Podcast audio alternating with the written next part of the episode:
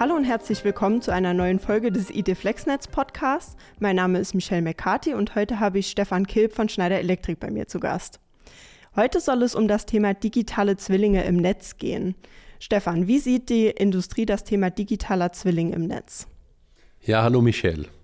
Um eine erfolgreiche Umsetzung der Energiewende sicherzustellen, ist die Digitalisierung der elektrischen Netze auf allen Spannungsebenen zwingend erforderlich. Während auf der Höchst- und Hochspannungsebene dies schon sehr fortgeschritten ist, müssen schon auf der Mittelspannungsebene umfangreiche Maßnahmen zur Digitalisierung umgesetzt werden. Auf der Niederspannungsebene ist die Digitalisierung quasi nicht existent. Eine hochgradige Digitalisierung ist aber essentiell für den sicheren Netzbetrieb, besonders in Bezug auf die dezentrale und volatile Einspeisung der Energieerzeugung aus erneuerbaren Energien. Das heißt, die Transparenz und die Steuerbarkeit von zum Beispiel eines Ortsnetzrings ist extrem wichtig. Und hier kommen die digitalen Zwillinge von Betriebsmitteln ins Spiel. Digitale Abbilder der Schaltanlagen und Komponenten, zum Beispiel einem Transformator und einem Leistungsschalter, zusätzlich die Wärmepumpe, die Dachsolaranlage, ein Batteriespeicher, oder die Wallbox zum Laden des Elektrofahrzeugs.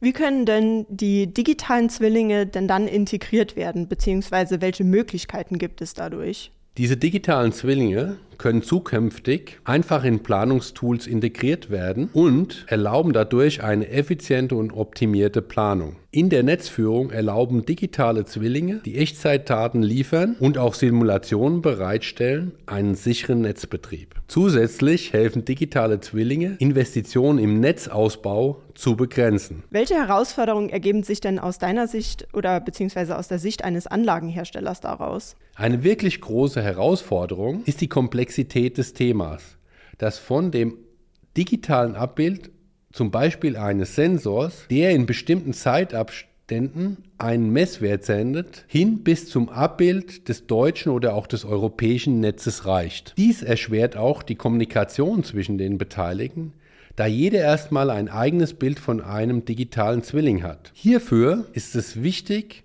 sich auf eine gemeinsame Sprache zu einigen und Use Cases zu definieren, die man für einen konkreten Anwendungsfall später benötigt. Das passt dann ja genau zur Folge von Juliane und Boris, die genau das Thema, nämlich die Ontologie, ansprechen. Ja, das stimmt. Wir befinden uns hier in der kritischen Infrastruktur und deshalb sind die Anforderungen an Cybersicherheit und vertrauensvoller Kommunikation extrem hoch. Ein sehr wichtiger Punkt für die digitalen Zwillinge ist die Interoperabilität. Einmal für die elektrischen Netze, wo das CIM, das Common Information Model, dominierend ist. Viele Lösungen für Leittechnik nutzen hier bereits ZIM-Formate, dennoch muss die Standardisierung hier fortschreiten. Okay, gibt es noch weitere Herausforderungen? Zusätzlich erfordert die Sektorenkopplung und damit die Steuerung über die Sektorengrenzen hinweg auch hier eine Sicherstellung der Interoperabilität. Zusätzlich erfordert die Sektorenkopplung und damit die Steuerung über Sektorengrenzen hinweg auch hier eine Sicherstellung der Interoperabilität. Digitale Zwillinge generiert zum Beispiel im BIN für das Gebäude oder in E-Class für die Industrie müssen ebenfalls interoperabel sein und mit digitalen Zwillingen aus den elektrischen Netzen kompatibel sein. Dies erfordert einen sehr hohen Grad der Abstimmung in einem komplexen Umfeld und überschreitet dabei auch Grenzen der Verantwortlichkeiten der Standardisierung, welches beim Thema Interoperabilität zu einem Hindernis werden kann. Kannst du noch weiter darauf eingehen, was Schneider Elektrik genau zu diesem Thema bereits macht und welche Bedeutung ihr bei den digitalen Zwillingen seht? Für Schneider Elektrik sind digitale Zwillinge zentrale Bausteine der Softwarestrategie.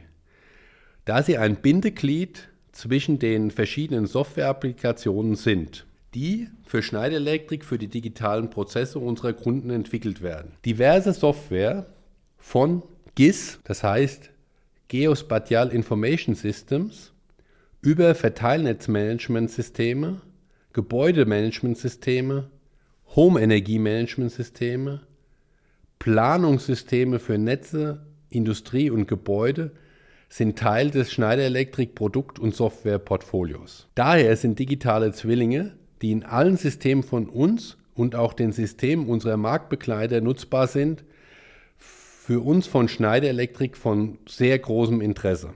Der Grund ist, dass standardisierte digitale Zwillinge sowohl auf Kunden- als auch auf Lieferantenseite das Engineering deutlich effizienter gestalten und daher die End-to-End-Software-Journey erst damit ermöglicht wird.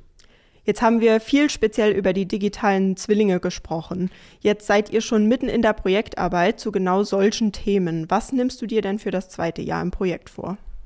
Nach dem Abschluss der Anforderungsanalyse und Fertigstellung des Lastenhefts für ID Flexless geht es jetzt in die Konzeptionsphase. Wichtig in der Konzeptionsphase wird sein, die umfassende Interoperabilität sicherzustellen. Hierzu werden wir uns mit anderen Sektoren wie Gebäude und Industrie austauschen, um dies zu realisieren. Wie schon genannt, ist die Interoperabilität der digitalen Zwillinge mit zum Beispiel E-Class sehr wichtig, da auch hier die Weiterentwicklung der digitalen Zwillinge im Bereich der Industrie vorangetrieben wird.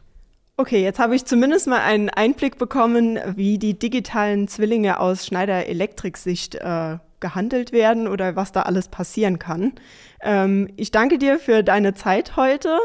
Vielen Dank, Michelle. Habe ich natürlich gerne gemacht und ich freue mich schon auf unseren nächsten Podcast. Und genau das ist das Stichwort. Wenn ihr jetzt ähm, neugierig seid, dann schaut doch in die anderen Folgen des ID FlexNetz Podcasts mit rein. Bis zum nächsten Mal.